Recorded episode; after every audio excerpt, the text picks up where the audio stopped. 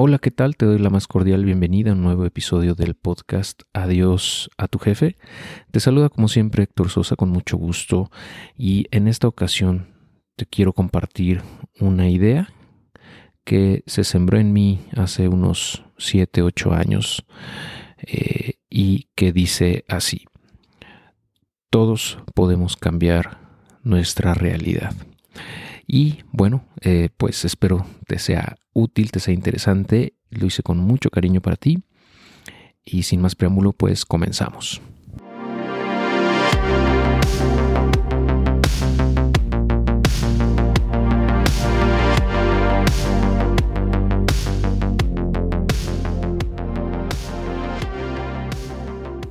Una de mis películas favoritas es Inception, eh, o en español El origen. Eh, si no la has visto, te la recomiendo mucho. Se trata de, bueno, un equipo de expertos que usan los sueños para alterar las ideas de las personas de manera imperceptible. Eh, la he visto muchísimas veces y, nunca me aburre. Y, algo que me gusta mucho de esa película es que, eh, bueno, hablan sobre la posibilidad de sembrar una idea. y esa idea puede proliferar, puede crecer adentro de nosotros eh, y puede dictar mucho de lo que hacemos o nuestro destino incluso. y básicamente la idea central de, la película es que la realidad que vivimos es solamente lo que nuestro cerebro piensa que es real. Eh, o sea, nuestra propia realidad, la que cada uno tiene en su mente, proviene de lo que cada uno cree que es real. Eh, y esto pues implica que nosotros mismos muchas veces nos ponemos un techo o nos ponemos barreras invisibles para los demás, pero que viven en nuestra mente y que nos impiden eh, tener resultados eh, muchas veces más grandes de los que de los que tenemos actualmente o los que hemos tenido en nuestra vida por esas barreras mentales que tenemos. Pero así como nos pueden sembrar ideas desde niños o a lo largo de nuestra vida que nos limitan, eh, lo que se conoce como ideas autolimitantes. Por otro lado, también hay ideas que podemos sembrar en nuestra mente que nos pueden ayudar a liberarnos de eso, a destruir esos paradigmas, esas ideas erróneas que traíamos eh, y sembrar ideas que nos permitan crecer y que nos liberen de tal manera que podamos eh, pues lograr lo que nunca nos imaginábamos que podríamos conseguir. Entonces la idea central al final de lo que te quiero compartir en este episodio es como te decía al inicio que todos podemos cambiar nuestra realidad. Em, y bueno, esto viene de varios libros que, he leído, muchos de mis favoritos que he mencionado incluso ya en otros episodios. Eh, por ejemplo, el libro de The Millionaire Fastlane o eh, la, Vía Rápida del Millonario. Ya se encuentra en español este libro de MJ DeMarco. Eh, y el, el, libro de The Strangest Secret, o bien conocido en español también como El secreto más extraño, de Earl Nightingale. Eh, ambos creo que son indispensables. Yo te recomiendo que los leas. Ambos son bastante digeribles, muy, muy breves, no son tan, tan grandes. Sobre todo el del secreto más extraño es súper corto.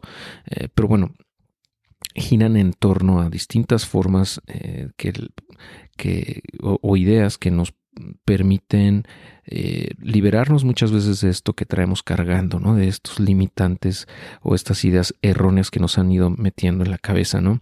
Eh, por ejemplo, en Jay DeMarco, eh, en su libro, ambos, porque tiene otro que se llama Unscripted, no sé si está en español ese, pero al final de cuentas él me dio una, perspectiva completamente nueva sobre cómo es posible hacer dinero de manera exponencial construyendo negocios prácticamente de la nada.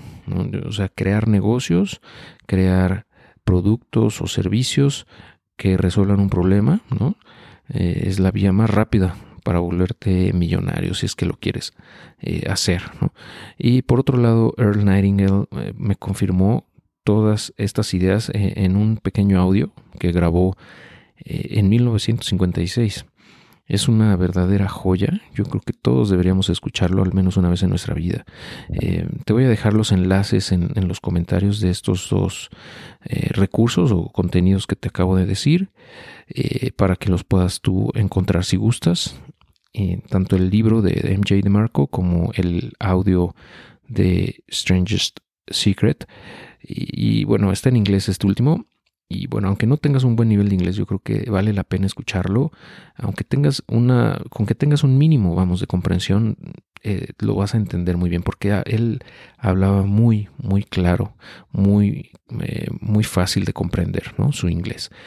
Eh, y bueno, en resumen, pues no puedes cambiar tu realidad si no cambias la manera en la que piensas, sobre cómo te ves a ti mismo también. Y, también, pues, por otro lado, no puedes cambiar la manera en la que piensas si no te expones a nuevas ideas que te ayuden a ver las cosas desde otra perspectiva. ¿no? Eh, es por eso que siempre insisto mucho en que tienes que leer, o sea, todos tenemos que seguir leyendo constantemente, tenemos que aprender de las personas que ya lograron lo que nosotros queremos lograr. ¿No? Entonces, eh, y los libros o audiolibros son una excelente manera de hacerlo, de una manera acelerada, muy rápida. Eh, y bueno, yo entiendo que la mayoría de la gente no está acostumbrada a leer, nunca nos lo inculcaron tal vez en nuestra niñez. Eh, en lo personal, mm, pues tuve la fortuna de tener libros en la casa que por curiosidad abría o que me regalaban de vez en cuando eh, y, de repente pues me daba curiosidad no y los abría pero no fue un hábito que, me inculcaran de niño sino que fue un gusto adquirido a través de los años eh, por, por, simplemente por curiosidad no por querer ver qué era lo que decían esos libros. Em, y pues en la escuela pues nos dejan leer cosas, pero realmente eh, generalmente lo hacemos porque nos, porque es una tarea, no es un trabajo que nos dejaron. Eh, pero eh, yo, yo insisto mucho en que tenemos que formarnos este hábito. A lo mejor no, no vas a leer todos los días si no quieres, pero ponerte una, meta, una, un, reto, vamos, de leer por lo menos, no sé, unos 10 libros al año, creo que es bastante alcanzable para empezar, ¿no? Si es que no estás acostumbrado o acostumbrada a hacerlo.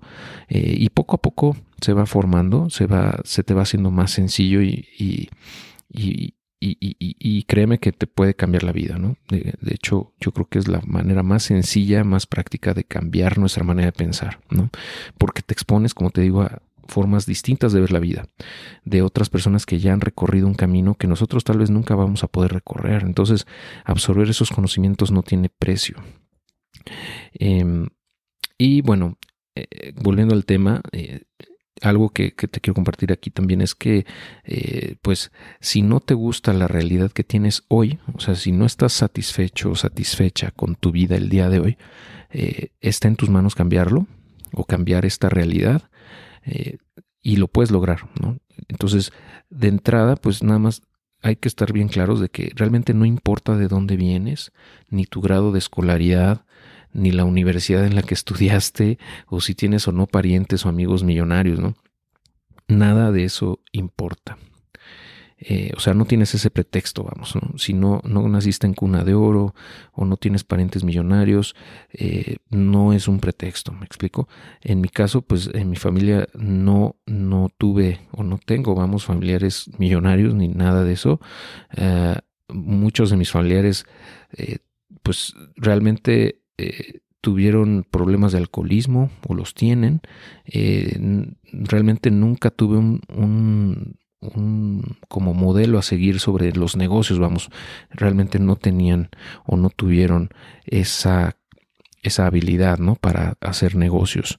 Eh, y, bueno, yo carecí de muchas cosas en la, en la infancia. Nadie me enseñó a generar ingresos más que a través de una vida de empleado, ¿no? Y por eso es que comencé siendo empleado, ah, saliendo de la universidad. Fue lo primero que pensé, ¿no? Que era la mejor manera para lograr un, pues, una estabilidad financiera y, un, y una vida sin preocupaciones económicas, ¿no? Pero ya después me di cuenta que no era por ahí. Eh, pero bueno, eh, hace unos 8 años, 10 años más o menos, me di cuenta que no me gustaba la realidad que yo tenía en ese momento, porque era un empleado, vivía una quincena tras otra, haciendo cosas que no me gustaban. Eh, como te he comentado en otras ocasiones, yo me sentía subutilizado, frustrado, aburrido, y, y, veía hacia la ventana, ¿no? en mi cubículo, y pensaba que tal vez podía generar ingresos muchísimo más altos en, otro lado si me salía, vamos, de la Matrix, si me atrevía a hacer cosas distintas. Eh, yo deseaba poder dejar mi empleo, por supuesto, Pero en esa época pues era mi única fuente de ingreso, ¿no? Entonces, eh, pues eh, ahí estaba en ese dilema, ¿no? No me atrevía a dejarle el, ingreso que tenía porque no tenía otra fuente, ¿no? Y yo creo que es lo correcto, o sea, no deberías de dejar tu empleo o tu negocio si es el único ingreso que tienes, sino que más bien deberías estar buscando cómo generar ingresos laterales em, eh, a la par, vamos, em, que te permitan ir eh, generando ingresos pues cada vez más altos eh, y que en algún punto tal vez incluso ya cuando veas hayas validado el proceso puedas em, suplir tu sueldo o una parte de él y entonces sí dar el paso, ¿no? Ese fue el camino que yo recorrí, por eso lo recomiendo de esa manera. Sin duda hay gente que dejó todo, que se arriesgó, que quemó los barcos y que eh, dejó a un lado su sueldo y se aventó al, vacío y, la hizo en grande también, eh, sin duda, pero son menos los casos, ¿no? Em, sobre todo si no tienes claro qué, qué vas a hacer, es, es, muy complicado porque lo más probable es que tengas que en dos o tres meses volver a buscar un empleo, ¿no? Porque eh, un negocio no, no, generalmente no tiene éxito muy rápido, ¿no? Tiene una fase de, construcción, de consolidación, de tracción, etcétera. Entonces, toma tiempo. Y si tienes esa presión de, de, los ingresos, si ya traes responsabilidades, etcétera, es más complicado, ¿no? Eh, obviamente, si eres muy joven, y puedes darte el lujo de no tener ingresos un año y no pasa nada porque tal vez vives con tus papás y no tienes gastos grandes, tienes un ahorro a lo mejor que te permite vivir de eso, eh, con, ese dinero durante un buen tiempo, pues adelante, ¿no? Pero si ya tienes compromisos adquiridos y tienes un tren de vida, que es lo que normalmente sucede, hijos o, hipoteca o lo que sea, pues se va haciendo más difícil, ¿no? Y el camino de generar ingresos laterales pienso yo que es lo más viable. Entonces, pues así estaba yo. Y te cuento, pues entonces dejé, de, bueno, más bien decidí cambiar mi realidad. Entonces me di a la tarea de leer y aprender de, mentores, como los que te he mencionado. Em, he escrito algunos artículos al respecto en el blog vas a encontrar, si vas a adiosatujefe.com, puedes encontrar artículos donde he escrito sobre los mejores libros de negocios, los mejores podcasts, etcétera. Pero bueno, el momento yo creo crucial para mí fue cuando tomé esa decisión, ¿no? Porque ya desde ahí en adelante fue eh, simplemente cuestión de tiempo, ¿no? O sea, ya tenía claro que quería dejar mi empleo. Eh, pero que quería generar ingresos ¿no?